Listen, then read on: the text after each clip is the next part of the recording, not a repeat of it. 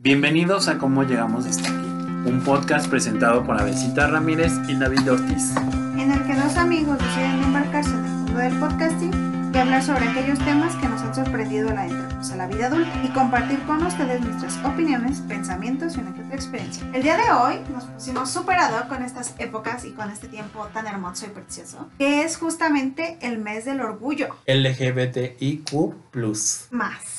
Ajá. Y la verdad es que quisimos traer ese tema porque creemos que es algo importante de lo que hay que hablar. Sí. y que hay que como darle también, ¿no? Abrirnos a todo este asunto de las diversidades. Sí, sí, yo siempre hago este ejercicio que yo creo que ustedes en sus casas lo pueden hacer. De, en- retrocedan al 2005, o sea, hace 16 años, Ujú. o incluso 2010, no hace falta ir tan, Tan tan lejos.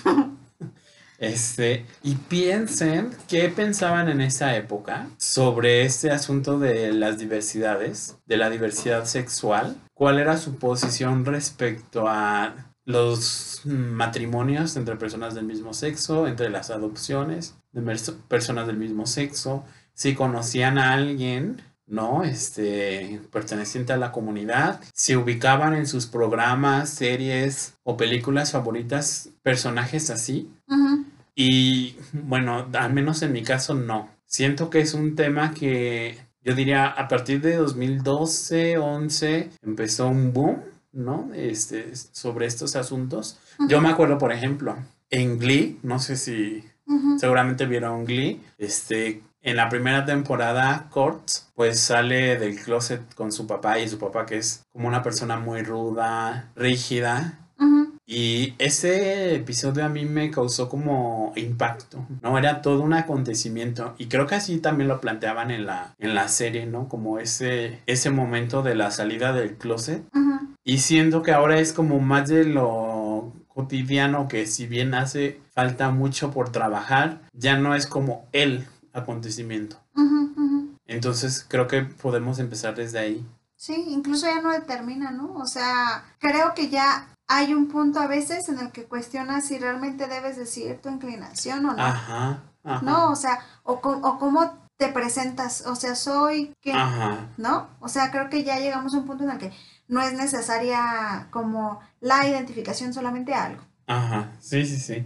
Sí, y este asunto, por ejemplo, de la homosexualidad, si bien para el contexto de México es algo más o menos reciente, pues ya hay una larga historia detrás, ¿no? Uy, larguísima. O sea, Este, en el porfiriato está este famoso baile de los 41. ujú, O de los 40, sí, de los 41, donde personas de preferencias distintas se reunieron a bailar y hubo todo un escándalo en la sociedad porfiriana. sí. Y nos remontándonos a Grecia, ¿no? En Grecia están estas representaciones de las relaciones entre hombres mm, como bastante normalizadas. Por ejemplo, Zeus, que como saben, él tenía una inclinación sexual a todo lo que se moviera. Y entonces, este, él no tiene un problema en mantener una relación con otro hombre, Con otra deidad, pues. otro humano, Ajá, hombre, ajá, masculino, sea, pues. ¿no? ¿No? y en las vasijas. Tampoco con ningún este, hermafrodita o Ajá, así. no, nada, o sea, nada. nada. Sí. En las vasijas, cómo está representado esas relaciones entre los hombres, que precisamente Avesita ha hecho un recorrido interesante, ¿no? Sobre esto, asunto de esas relaciones. Sí, porque, o sea, lo que se enuncia no es solamente, digamos, de alguna manera la homosexualidad, sino también ya cómo se determinan las relaciones entre amo e esclavo, entre eh, amante y, y amado, Entre Erastes y Herómenos, poniéndonos Ajá, poniéndonos. muy filólogos. Sí, y cómo justamente estos de alguna manera también condicionan ese tipo de enlaces, ¿no? Ese tipo de conexiones, porque el quien es, quien, quien es conquistado, ¿cómo debe de ser conquistado? ¿Sabes? O sea, ¿qué ciertos requisitos debe tener para que pueda ser conquistado? Para que llame la atención de ese alguien, ¿no? Que para ser ese objeto de deseo.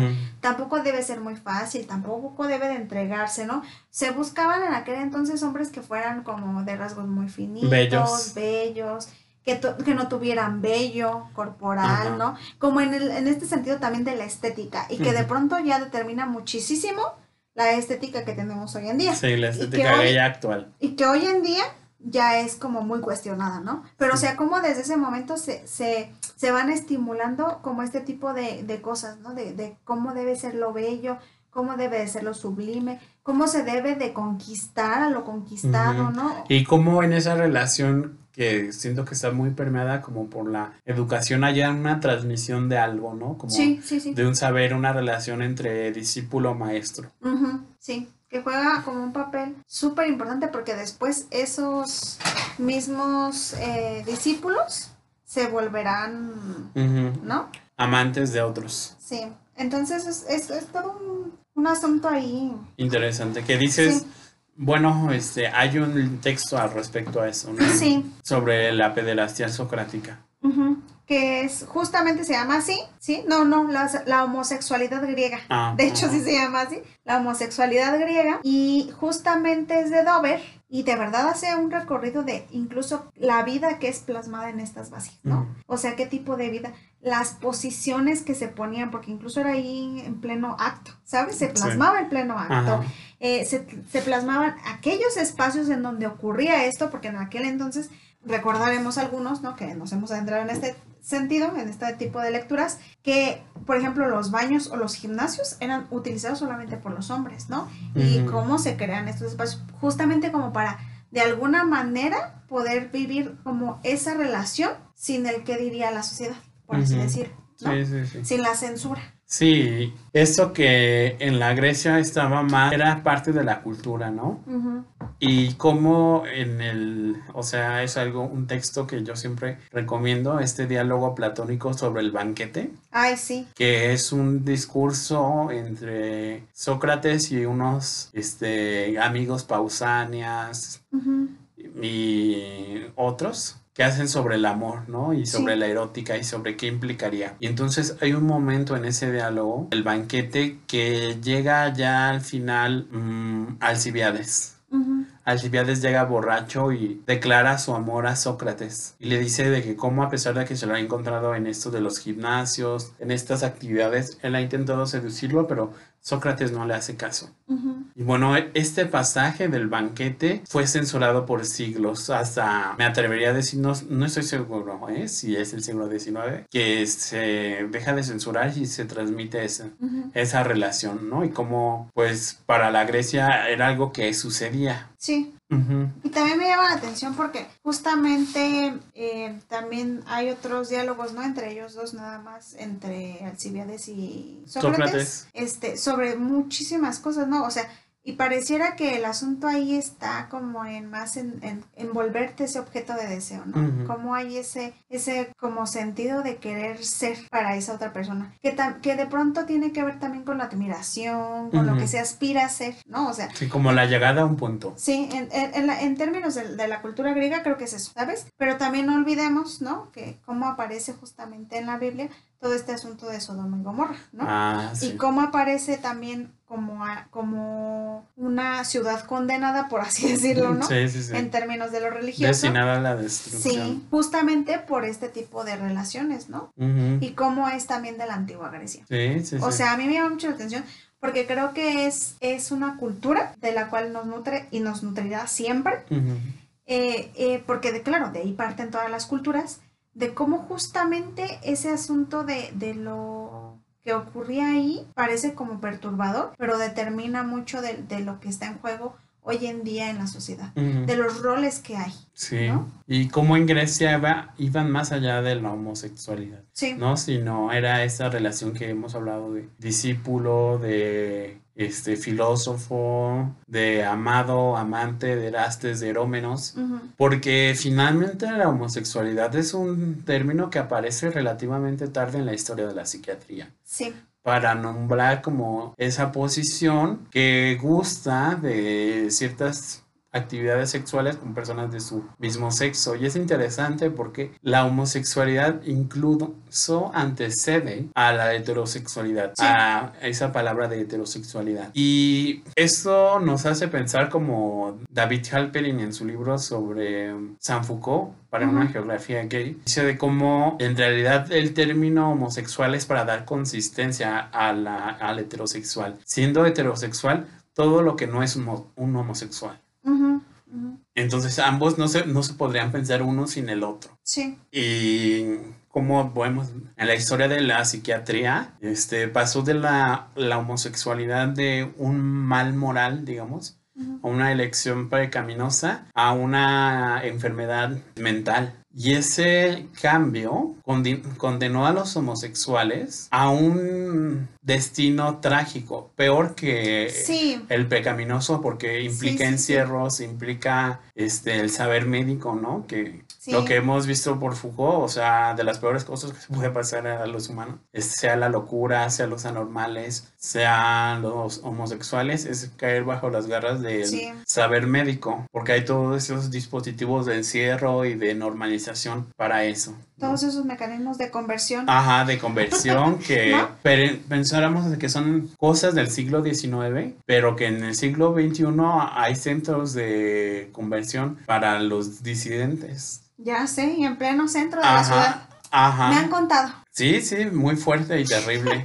sí, fue, la verdad es que es atroz, ¿no? Todavía escuchar eso. Sobre todo leerlo en un diario local. Ajá, sí, sí, sí. En fin, es completamente, creo que atroz. O sea, mira, de, cierta manera creo que, que justamente lo que, y, y te recordarás que con Foucault se enuncia mucho porque justamente en el momento en el que Foucault tiene este gran auge de salir y como dar o, dar, sí, rienda suelta a todos sus escritos, es justamente cuando está todo el movimiento, este Act Up, ¿no? Que es para denunciar el asunto de las minorías, ¿no?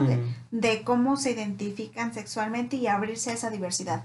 Y en aquel momento causaba mucha, mucha inconformidad, mucho inconveniente. Y recordemos que al mismo tiempo, en ese, en ese momento, estaba también pasando lo de también los movimientos feministas, los primeros movimientos feministas, ¿no? Y entonces llega como para la verdad es que sí parece que estos movimientos incomodan, ¿no? Porque se salen de la periferia, o sea, se salen de lo que está establecido, de lo que se ha dicho que es normal y que, no sé, o sea, cuestiona justamente esa heterosexualidad, ¿no? Sí, sí, sí. Creo que más allá de cuestionar lo que es homosexualidad o lesbianismo, LGTBTI. No, o sea, antes de, de como cuestionar eso, cuestiona justamente lo que se supone que es normal. Ajá. ¿No? Porque, o sea, enuncia aquello que, que puede llegar a ser atroz y que, según, ¿no? que, que puede llegar a ser atroz y que entonces se sale de lo que debería de ser o de lo que se debería de, hacer. Y por ejemplo, yo me acordaba también un poquito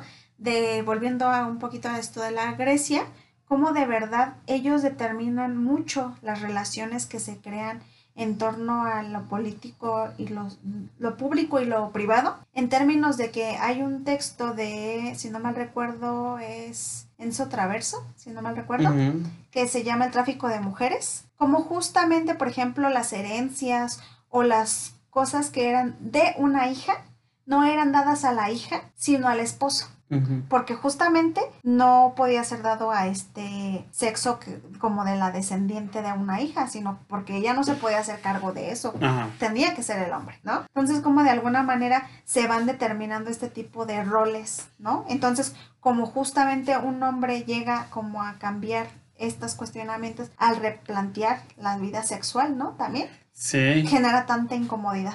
Sí, y lo que dices es bien interesante, ¿no? De estos movimientos de gays, lesbianas y LGBTIQ. logran, a mí se me hace como un hecho histórico que se debe de recordar por lo importante que es, ¿no? Sí. Que en 1974 la APA, la Asociación Americana de Psiquiatría, retire de su lista de enfermedades mentales la homosexualidad. Sí. Fíjense, 1974. Ayer. Creo que la Organización Mundial de la Salud, eso es, no estoy seguro, es como hasta 1990. Ajá, ajá. Entonces, este, como la organización política de ciertas personas mmm, tensa, ¿no? Lo, el saber que se ha puesto sobre ellas. Sí. Entonces ya no son enfermos mentales, sino son personas activamente, políticamente hablando. Y son personas desviadas, ¿no? O sea, de verdad, son posicionadas en personas como en la periferia, que están fuera de, que en sí son dominadas por otros placeres, por otras cosas, que de pronto caen en lo repulsivo, ¿no? O sea, a mí, me, a mí de veras me causa como mucho perturbación, ¿no? ¿Cómo, cómo llegamos a ser como seres humanos Ajá. en términos de cómo ante lo que es diferente Sí, se, sí, sí. se produce un Sí, sí, sí. malestar. Incomoda la diferencia. Sí. ¿Tú recuerdas, Abecita, eh, la primer así representación que tuviste sobre la comunidad LGBTIQ en un programa, en una caricatura, en no sé, en tu contexto? Sí. Ujú. O sea, yo creo que, fíjense, yo como creo que yo he crecido en un ambiente muy chido. Ajá. Muy chido. Porque yo siempre he visto que mis mamá y mis tías y así se han rodeado de personas que son gays o lesbianas, ¿sabes? Ajá. Entonces para mí nunca me ha generado una incomodidad Ajá. que se quieran personas del mismo sexo, ¿sabes? Y me acuerdo que cuando estaba chica tenía un primo que le encantaba ver Dragon Ball Z y esas cosas. Entonces siempre me ponía Ranma y medio. Y también me ponía Massinger Z. Y en Massinger Z me llamaba muchísimo la atención cómo hay un personaje que es el villano y tiene la mitad de la cara en hombre y mujer. Y a mí me encantaba porque juegan como con esas dualidades que si lo pensamos bien, en un principio se creía que la humanidad, está, o sea, que el ser humano Ajá. estaba compuesto por, por justamente lo femenino y lo masculino. Cuatro brazos, cuatro piernas. Eso es- también aparece en el, en el, el diálogo de- del banquete. Ajá. Y entonces, o sea, cómo después son separadas porque Ajá, son por el rayo de. Zeus. Ajá.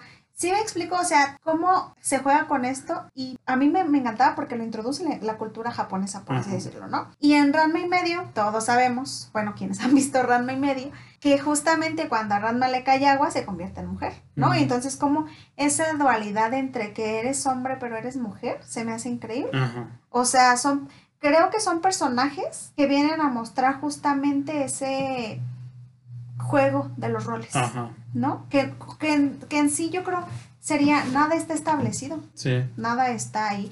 Y bueno, ya conforme fui creciendo, pues obviamente también eh, llegué a conocer personas, ¿no? Con inclinaciones sexuales por el mismo sexo y me encanta, a mí Ah. me encanta, o sea, pero yo voy a decir algo que a lo mejor no a todo el mundo le va a agradar, Ajá. pero yo creo que en la vida todos debemos tener un amigo gay, Ajá. de verdad. Sí, sí, sí.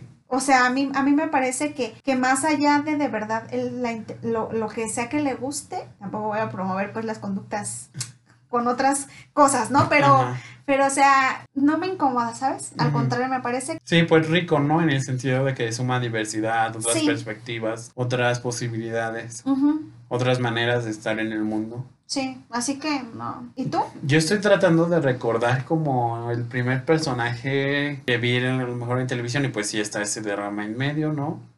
Mm, pero así como abiertamente gay, homosexual, mm, pues no. O sea, recuerdo, bueno, y No. él no era abiertamente, era como Walter Mercado, ¿no? Ese- Ay, sí. era como sí, esa sí, sí. quimera que es hombre, mujer, espíritu. ¿Y a poco eso no estaba padrísimo? Ajá, sí, sí, sí, era como ese quién es.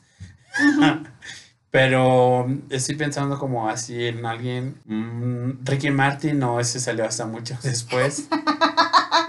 salió muchas Sí, sí, salió muchas veces. Mm, no, es que Yo te creo digo. que sí sería Walter Mercado, ¿sabes? Ajá. Y es que Walter Mercado lo que tenía es que era, o sea, todo el mundo sabemos que era hombre, pero en- era increíblemente precioso cómo jugaba con eso de tener rasgos finos, de usar el cuerpo, el cabello como de mujer, eh, las túnicas tan hermosas y llenas de piedras, ¿sabes? Los anillos, o sea, ese tipo de juego como entre los roles. Ajá. Se me hace increíble. O sea, y creo que, mira, yo por ejemplo, que estoy un poco sumergida en términos de lo, de la moda, eh, como la, o sea, entiendo, ¿no? Que, que la moda en algún punto de la historia, y justamente también con este de los setentas, ¿no? Se introduce todo este asunto de que la prendas se convierten en un estandarte. O sea, en aquel entonces las mujeres solamente usaban falda, ¿no? Y entonces la mujer que usaba pantalón era machorra. Pero, o sea, cómo esto hable ya un montón de cosas, ¿no? De, de cómo la, la ropa incluso te representa y cómo habla de cualquier diversidad que tengas, Sí, sí, ¿no? sí, claro. O sea, cómo ya se convierte también en, en un estandarte, ¿sabes? Eso, Sí, ahora como Harry Styles, a pesar de que pues no creo, no creo que no es gay, ¿no? Este, no sé, pero, Pero usa así cosas Ajá. como blusas muy femeninas. ¿es el Juanga Ajá. británico? Sí, copiándole a Juan Gabriel. Ah, Juan Gabriel. Yo creo que sería como el primer este icono mexicano, ¿no? Ujú. bueno, y- bueno, sí tuvo hijos, ¿no? Pero yo creo que sí con él lo que se ve no se pregunta. Ajá. Este, sí, puede ser, fíjate. Pero sí, Sí. o sea, Harry Styles. Y bueno, en el cine como nacional clásico está esto de Pedro Infante con el otro fulanito que no sé quién sea, Jorge Negrete. cuando son policías y que los está mojando la lluvia, no sé, como que es un, algún mensaje como muy gay, ¿no? Y ahí hay algo de homosexualidad muy disfrazada. No sé si por los guionistas o por los actores. O el mismo Ben Hur. O fue inconsciente. Ah, Ben Hur, ¿no? Que esta relación entre esta, entre Judá Ben Hur y su amigo mm, romano, ¿no? Que es muy homosexual. Sí, pues esos serían. Y bueno, los comediantes, pero yo creo. Eso no nos cuento porque eran muy ofensivos, estereotípicos. Sí. ¿no? Este, si no lo cuento. Recuerdo, por ejemplo, el beso de Madonna y Britney Spears. Oh, sí, sí, sí. O sea, eso ahorita pues a todo el mundo no le importaría, ¿no? Pero en esa época fue Llamó muchísimo. muchísimo y un escándalo y cómo estás viendo eso, ¿no? Fíjense, o sea, un beso de... Y eso mujeres. que fue también como 2000 infracción. Ajá, sí, sí, como dos mil. yo creo. O sea, sí. Y yo creo que también justamente este tipo de, de ¿cómo se les llama? De industrias, ¿no? Juega con eso. O sea, yo por ejemplo ahorita, y que, que sí veo como actualmente, es justamente cómo buscamos el, el genderless, ¿no? O sea, el no tiene género. Y creo que sí. O sea, la ropa, por ejemplo, no tiene género. No es como que una prenda sea solamente para mujeres. De hecho, el otro día me encontraba una, una publicación de un amigo él obviamente es gay, y decía, ¿no? Como de yo siempre he usado blusas de mujeres. Y entonces le dice a alguien como, yo nunca te he visto. Y él contesta, es que, o sea, una blusa puede ser para hombre o para mujer, para mujer su- su- dependiendo, o sea, como cuando, como tú la ves, ¿no? No depende de cómo te la venden, ¿no? Y, justamente ahí, como también se introduce todo este asunto del discurso, ¿no? Donde ha sido determinado previamente qué es portado por cada uno de Por estos. cada quien. ¿no? Y o sea, yo digo, pues sí, o sea, incluso este movimiento ya de pronto también de la moda andrógina. ¿no? Donde, donde justamente se resalta también, por ejemplo, si eres mujer, lo femenino, pero traes un traje sastre, ¿no? Súper masculino, que te enmarca, que... O sea, se me hace como bien padre también, Sí. porque justamente rompes con, o, o siendo hombre y usas una falda, ¿no? Sí, sí, sí.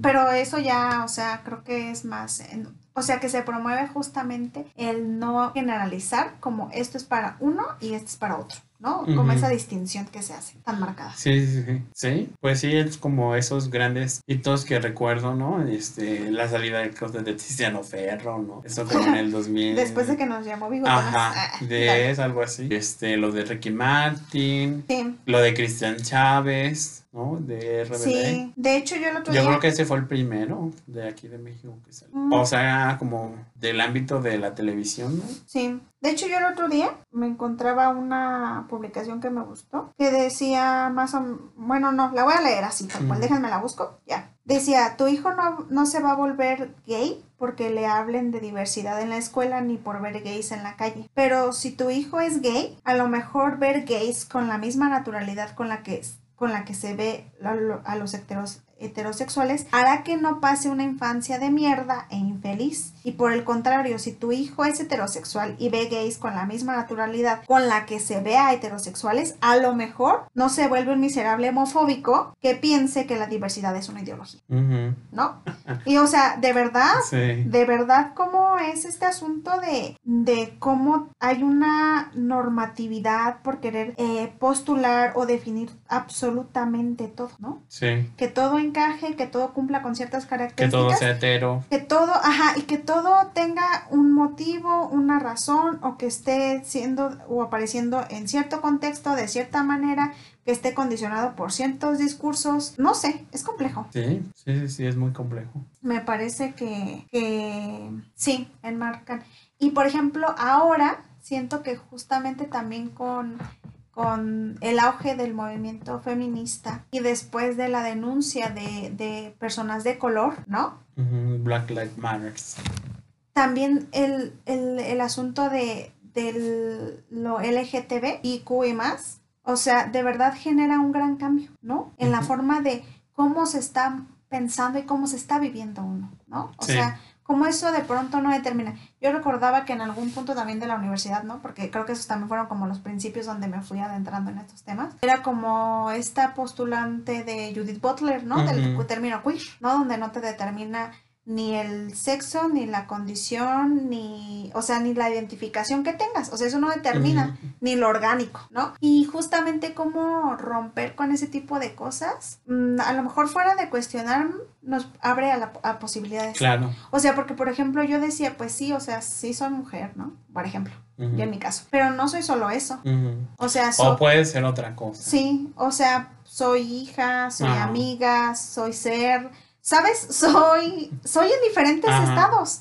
Y entonces yo por eso como que me, me gusta justamente esa posibilidad. De no, de no tener que englobarte en. Y entonces porque dejas de cumplir expectativas sociales. ¿no? Porque también como está ese intenso. Sí, sí.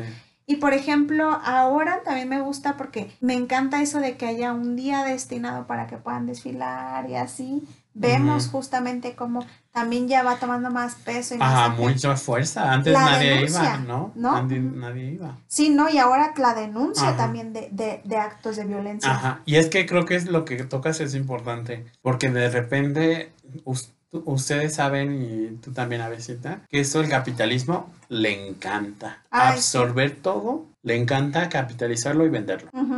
¿no? Y de repente creo que se puede vender esta idea del capitalismo rosa, donde todo es fiesta, donde todo es este, pues sí, desfiles, no marchas, sino desfiles. Desfiles. Ajá, con carros alegóricos y hombres desnudos, este, o semidesnudos bailando. Que sí nos encanta, pero Ajá, pero creo que lo que dices es importante de no perder de vista lo que hay detrás, ¿no? Que hay una sociedad que discrimina, que hay espacios que se cierran en automático a las personas de la Sí. diversidad, que hay este, familias que rechazan a sus miembros, sí. que no hay una educación para que los otros puedan estar eso, ¿no?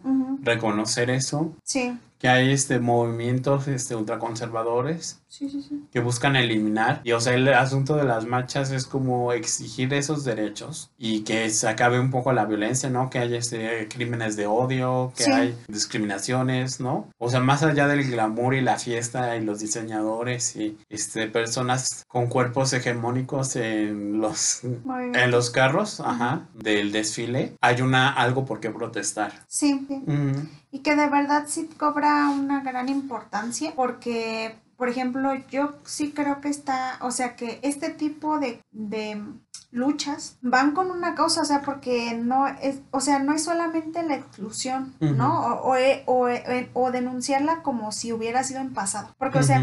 Creo que todavía vemos, ¿no? Como incluso en, eh, para aspirar a, a puestos de trabajo, ¿no? Se cambia todavía todo este asunto de si es gay, no lo aceptan, ¿no? Ujú. O sea, o incluso yo he sabido de casos de todavía, por ejemplo, figuras incluso públicas, o sea, de televisión y así, que han sido despedidas de sus trabajos por tener una preferencia sexual diferente. ¿no? Y creo que eso eh, impacta, o sea, no solamente en esa persona, sino en todo el movimiento que hay detrás. Sí, sí. O por ejemplo, esos como profesiones muy serias, abogados, ingenieros que son como muy machistas, mm, policías, ¿qué, ¿qué implicará la homosexualidad ahí? Sí, cómo condicionan ya después la, incluso las relaciones, ¿no? De hecho, me, me acuerdo ahorita, y ya lo comentamos en, una, en un episodio anterior, justamente este, esta película, sí, película de Manolo Caro, de Perfectos Desconocidos, Ajá, de cómo justamente el amigo que se hace pasar por el amigo que es gay, ¿no? O sea, hace que cambien completamente la dinámica de cómo es percibido el otro, ¿no?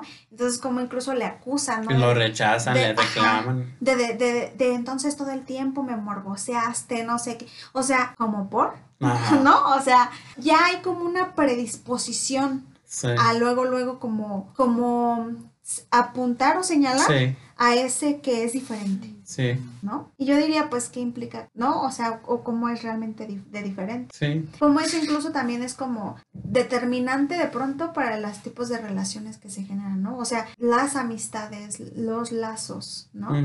Como de pronto si todavía no sé, no hay un corte de lo que es como muy machista. Sí, sí, sí, pues es todo un asunto. Eso de la discriminación que aún sigue vigente, ¿no? Ujú. ¿Qué decía? Ujú. Y bueno, entonces, por eso porque ya tocamos movimientos ahora. Y bueno, ahora, ¿qué te parece si nos conducimos a las recomendaciones? Yo, ¿puedo, ¿puedo empezar o no? Sí. me encanta. Yo todavía decidiendo. Yo, este, fíjate que es una película, me encantó cuando la vi, en el 2013, que, y fíjate, estábamos en la universidad, no teníamos mucho, y es la de Blue is the warmest color, o, ¿cómo se llama en español? Azul es el color más cálido. Algo así, ajá. Este, y es justamente de una relación, pues, lésbica, ¿no? Y, o sea, yo les le contaba a David que yo, cuando vi esta película, me pareció muy padre porque de verdad, o sea, no entiendo cuál es el objetivo de como sentir que es perturbador o que es diferente o, o que no es, o que está fuera de lo normal una relación entre mujeres, ¿no? Y entonces, o incluso entre hombres. Y yo se me ocurrió ponerla en mi casa con mis tías. Y le digo a David. momentos incómodos. Y entonces le digo a David, ahí estaba. O sea, yo ya la había visto. Y les dije que estaba muy padre esa película, que la tenían que ver, ¿no? Yo como abriendo todavía más esas dando apertura como esas cosas en, la, en mi familia. Y entonces les digo, David, estábamos muy a gusto, muy tranquilas, viendo, y aparece esta escena donde tiene, donde se están haciendo sexo oral estas mujeres, ¿no? Y entonces mis tías como de, o sea, vieron la escena y luego me dijeron, ¿qué pusiste eso? Y yo, pues nada más, quería enseñarles esa película, me pareció muy buena. y entonces era como, muy subversiva, digámoslo, en, aquel momento, ¿no? Y estoy hablando de 2013. Ajá, O sea, no hace mucho, ¿no? Pero, y, y o sea, cómo causaba como así, pero, y, y, les digo, o sea, en mi casa siempre ha habido de que pasan amigos gays, lesbianas, trans, incluso yo tengo una prima trans, ¿no? Y que de verdad, o sea, su transición hacia ser una mujer ya trans fue difícil y fue muy pesado, ¿no? O sea, por, por condiciones de trabajo, por eh, relaciones de pareja, por relaciones de amistad, relaciones laborales. Todo fue muy complejo, incluso su desarrollo y también el desarrollo que había como de su entorno, ¿no? Incluso como todavía algunos de sus hermanos le hablan por su nombre, de hombre, no de mujer. de hombre. Mm, qué fuerte. Entonces, como todavía la aceptación y la asimilación es compleja. Y esa es mi recomendación. Ya me desvío un poquito. Sí. Esa es mi recomendación. Bueno, mi recomendación es algo más súper clásico, ¿no? Es la película de 2005 de Brockback Mountain, El secreto de la montaña. Ajá. Con Heath Ledger y el, el, otro actor que no me acuerdo cómo se llama, pero es famoso también. Eh, ah, no, con Jack Gilligan. Ajá. No, que es esta historia basada en un relato costumbrista de Estados Unidos sobre dos literalmente vaqueros. Ajá, bien que, guapos sensuales. Que cuidan como a los animales. Sí. Y pues en la se van a dormir ahí. Y en la casa de campaña este descubren que se sienten atraídos mutuamente. Muy sensuales esas escenas. no, ni están fuertes, o sea. No, dije sensuales. Ah, bueno. Sensuales. Ajá, entonces este, descubren que se sienten atraídos y inician una relación secreta. Sí. No les dicen a, su, a, sus respectivas parejas. a sus parejas y se van a pescar, pero no llevan caña de pescar, por ejemplo, ¿no? Y ahí es cuando la esposa se da cuenta. Sí. se van a pescar otras cosas. sí. Y es una película muy bella y muy conmovedora. Sí. De hecho, yo algo que, no sé, a mí me encantó, porque según yo, este, Anne Hathaway sale ahí. Ajá, sí sale. Y me encantó, por ejemplo, que entiendo que Jack y este chico tienen una, una química bien preciosa, pero también ves a Jack con Anne Hathaway y tiene una química bien padre, ¿no? O sea, me gusta porque muestra incluso cómo hay esa polaridad, ¿no? Sí, sí, sí. O sea, se me hizo como muy interesante. Sí, bueno, eh, como el conflicto de la película es que mientras uno quiere como llevarlo hasta otra consecuencia, ¿no? Sí de vivir juntos, a lo mejor de iniciar una vida. Otro, un estado temeroso, incluso se pelean a golpes. Sí, sí, sí, sí. ¿No? Y se separan y, o sea, supongo que ya la han visto, ¿no? Pero uno de ellos muere y el que sobrevive es el que precisamente no quería algo más. Y ahí como que se queda con eso de qué hubiera pasado si hubiera aceptado. Y de hecho como muere el otro. Es de manera, está interesante la película porque ustedes la ven, o sea, ya si no la han visto, pues pónganle pause o regresense, ¿no? Hay como dos versiones de cómo muere. Una es que le explotó algo. Ajá y murió. Pero mientras lo está contando esa versión Anne Haraway, es que pasan otra. Y otra es que lo matan a batazos. Sí. Entonces en- da a entender como que ahí hubo un crimen de odio que fue encubierto. ujú, Sí. Y que claramente enuncia, ¿no? Como todo eso que hay en torno de. O sea, porque, porque a pesar de que es una, un movimiento que justamente es para las minorías, también a veces esas minorías están manchadas, ¿no? Por todos estos actos que a qué se odian, seguramente ni ellos mismos lo saben, ¿no? Queda como enigma. Pero sí, y sí, está preciosa la película. Sí, véanla. No dejen de, de pasar la oportunidad de ver cuerpos sensuales. Sí, Y pues sí, ya. sí. Entonces, Agradecemos por llegar hasta aquí y pues gracias por acompañarnos nuevamente. Los estamos esperando la próxima semana. gracias por escucharnos todo el tiempo, por seguirnos semana a semana, por estar con nosotros. No olviden compartir estos episodios con amigos, vecinos, novios, parejas, exparejas. Amantes. Y no olviden seguirnos en, en Facebook como Cómo Llegamos Hasta Aquí y en Instagram como Llegamos Podcast y dejarnos sus comentarios, sus opiniones, cómo están viviendo este mes del concurso, qué van a hacer, con sus outfits, sus outfits, las lo que quieran. Háblenos de todo, Ajá. Si son inventadas, no son inventadas. por favor, háblenos de todo y déjenos sus, sus opiniones, Comentarios, lo que quieran. bien. Y listo, nos vemos en próximos episodios. Adiós. Bye. Bye.